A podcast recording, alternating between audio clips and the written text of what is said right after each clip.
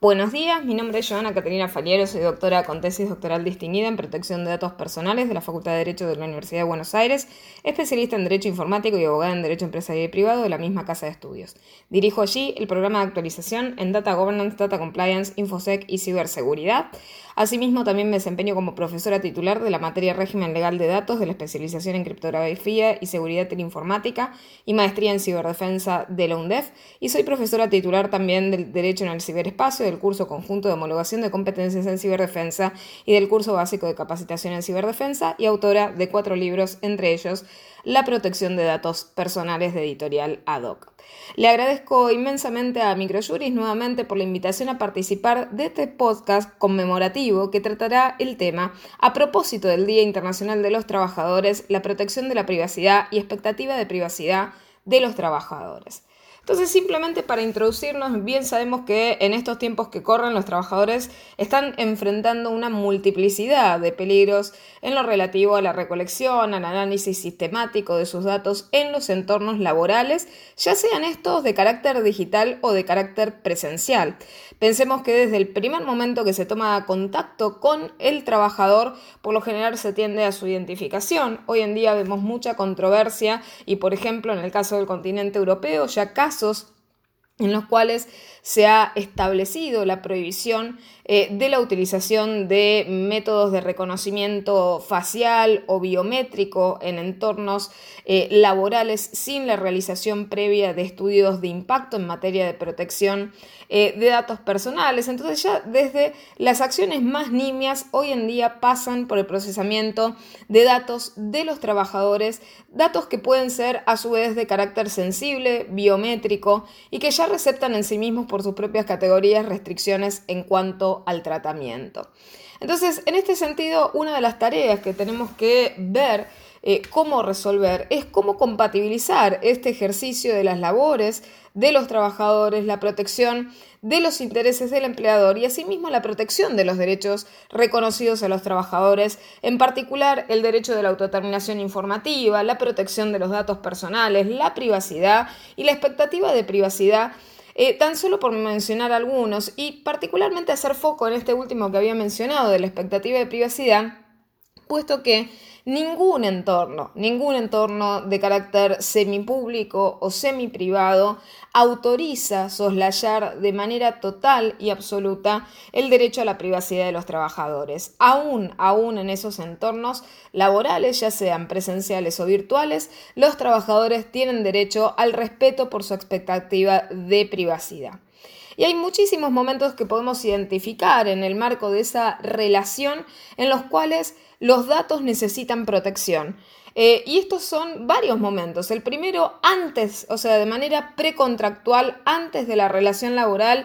eh, claramente los trabajadores se encuentran muy amenazados en su privacidad y en la protección de sus datos y la capacidad de gestión de su autodeterminación informativa en todos los procesos de selección laboral, particularmente porque brindan una cantidad inmensa eh, de datos personales que luego quedan a disposición para ser procesados. Eh, y en términos generales, esas tareas de recruiting y de selección de personal no siempre son del todo respetuosas eh, de los lineamientos protectorios en materia de datos personales, sino todas estas tareas se acogen cabalmente a lo que establece la ley 25326 de protección de datos personales. Así que bueno, tenemos allí un problema eh, y también el tema de la ultraactividad de esos derechos de los trabajadores que, por ejemplo, no hubieran sido seleccionados ¿Qué sucede luego con todo ese conglomerado de datos y de metadatos que se quedan de esos trabajadores con los cuales continúan utilizando esos perfiles para realizar nuevas ofertas, nuevas publicidades de empleo y demás? Entonces hay que tener mucho cuidado con esta utilización ultraactiva, no consentida de los datos de los trabajadores y de la utilización también ultraactiva del perfilamiento que el trabajador no hubiera consentido adecuadamente. Entonces, cubriendo ese ámbito previo a la relación laboral, pasamos entonces a las dudas del mantenimiento en materia de datos personales durante la propia relación laboral. Y ahí tenemos también un montón de otras situaciones en las cuales el trabajador toma contacto, en el caso de lo presencial, con herramientas de trabajo, con un lugar específico de trabajo, en el cual se puede hacer un procesamiento dinámico de sus datos de manera permanente. Tal es el caso del uso de identificadores biométricos para los accesos en los espacios laborales, la utilización de sistemas de videocámara, la utilización de sistemas de vigilancia electrónica para tomar métricas, muchas veces estos inspirados o eh, excusados con la utilización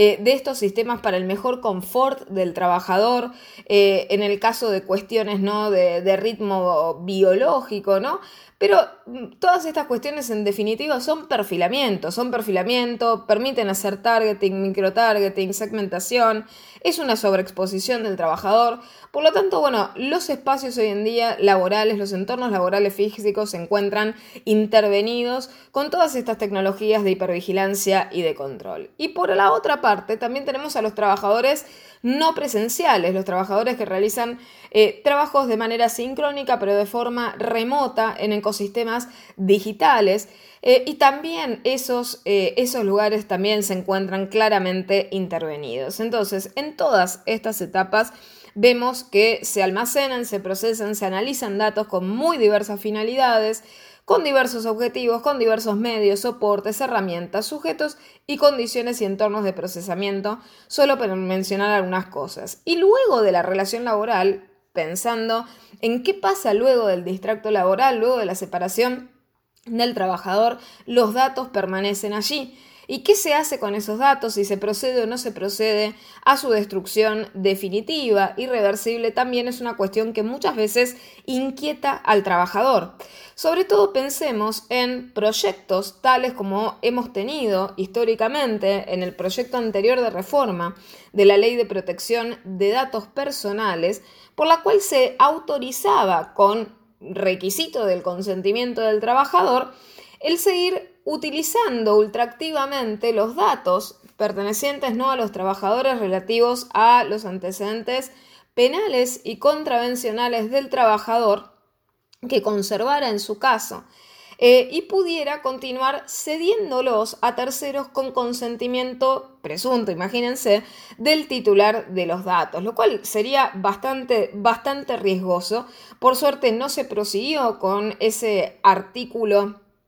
eh, de la reforma eh, propuesta a la ley 25326 del año 2018 que quedaba antes en lo que era el artículo, el artículo 17 de ese proyecto, pero después el proyecto de reforma que tenemos ahora de 2022 de la Agencia de Acceso a la Información Pública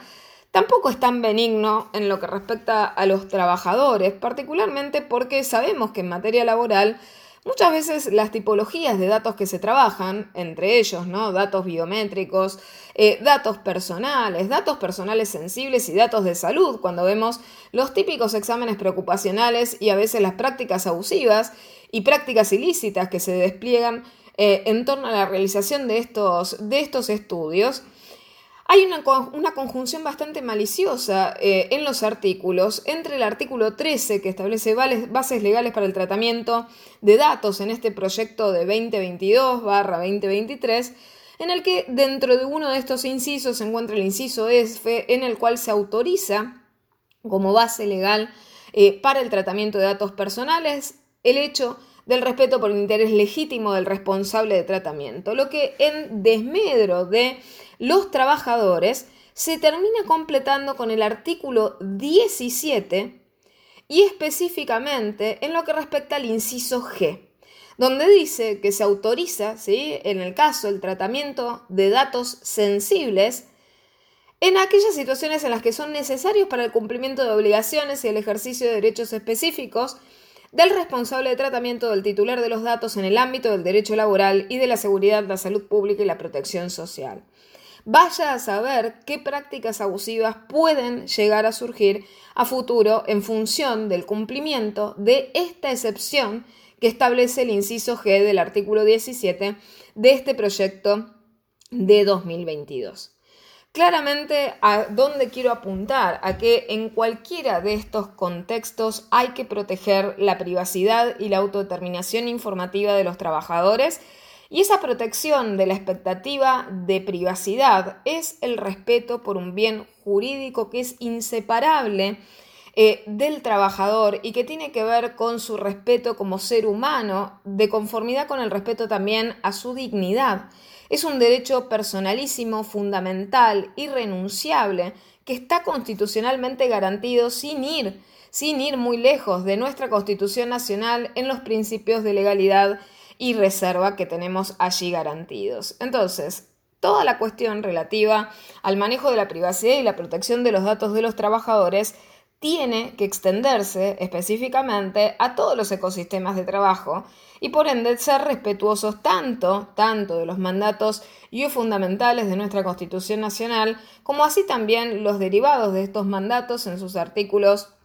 en el caso, el 18, el 19, el 43 párrafo tercero en lo que respecta a la vías data y por ende la ley que nace como producto de esa inspiración constitucional que es la 25326 de protección de datos personales. Cabe destacar una cuestión, en el ámbito, en el ecosistema digital, a veces estas cuestiones relativas ¿no? a la privacidad y a la protección de los datos empieza a ser aún más escurridiza para el control de los trabajadores. Y tal es el caso de lo que hemos visto de, y claramente ya sin perjuicio de que la modalidad existía desde antes, de la explosión de lo que ha sido la utilización del teletrabajo como modalidad eh, laboral. De allí que en el medio, en el transcurso de este periodo que, que pasamos de pandemia, se ha sancionado a nivel nacional la ley de teletrabajo, la ley 27.555, que fue modificatoria de nuestra ley de contrato de trabajo, con el objetivo de establecer los presupuestos legales mínimos para la regulación de la modalidad teletrabajo en aquellas actividades que por su naturaleza y particulares características así lo permitieran. Entonces se sanciona esta norma estableciendo algunos lineamientos en lo que respecta ¿no? al tema del derecho ¿sí? a la intimidad, otros derechos digitales como son el derecho a la desconexión digital y particularmente la temática en torno a la protección de la información laboral. Dicho esto, no lo ha hecho con el mejor eh, con la mejor metodología desde el punto de vista legislativo, de hecho mezcla conceptos de manera eh, muy compleja y por otra parte también de forma muy riesgosa. En particular, los artículos en los cuales me quiero detener, sin perjuicio de mencionar al pasar que en el artículo 5 se encuentra reconocido el derecho a la desconexión digital, que como derecho digital de los trabajadores con la modalidad de teletrabajo es un derecho absolutamente fundamental y que ha sido motivo de mucho debate en, en la doctrina laboral. Quiero pasar entonces al artículo 15, sobre la temática de los sistemas de control y el derecho a la intimidad y realizar una breve crítica de cómo se encuentra redactado porque obviamente no ha sido de la mejor manera. El artículo 15 nos dice sistema de control y derecho a la intimidad. Los sistemas de control destinados eh, a la protección de los bienes e informaciones de propiedad del empleador deberán contar con participación sindical a fin de salvaguardar la intimidad de la persona que trabaja bajo la modalidad de teletrabajo y la privacidad de su domicilio. Claramente los sindicatos no son la entidad específica eh, con idoneidad profesional particular para realizar auditorías técnicas de sistemas con estas características y realizar el veredicto de si un sistema eh, examinado es o no conculcatorio de la intimidad y la privacidad del empleado. Esta tarea sería absolutamente específica para Alguien, por ejemplo, como ser la autoridad de aplicación en materia de protección de datos personales, si se respetara desde ya en el caso la idoneidad profesional específica que se requiere para la ocupación eh, de dichos cargos directivos. Está claro que los sindicatos no tienen, no tienen la capacidad, la infraestructura, la formación para realizar este tipo de tareas y por otra parte el procedimiento se presta a una cuestión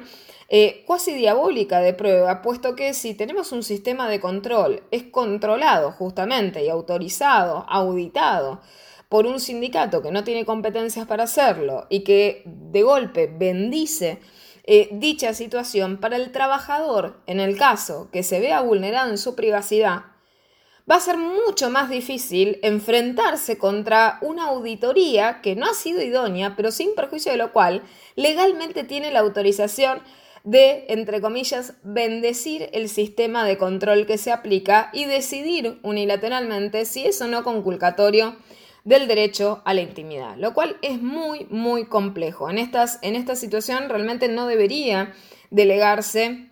en ese, en ese tipo de institutos sociales que tienen obviamente utilidad desde el punto de vista laboral, pero que no son idóneos específicos para realizar la auditoría de sistemas de control, sobre todo que ya en la palabra misma está justamente la clave. Si estamos hablando de sistemas de control, son eminentemente conculcatorios de la privacidad y la intimidad de las personas, puesto que los sistemas de control tienen capacidad de perfilamiento. Entonces, lo que hay que realizar es una auditoría técnica de carácter específico y un estudio, justamente tenemos un instituto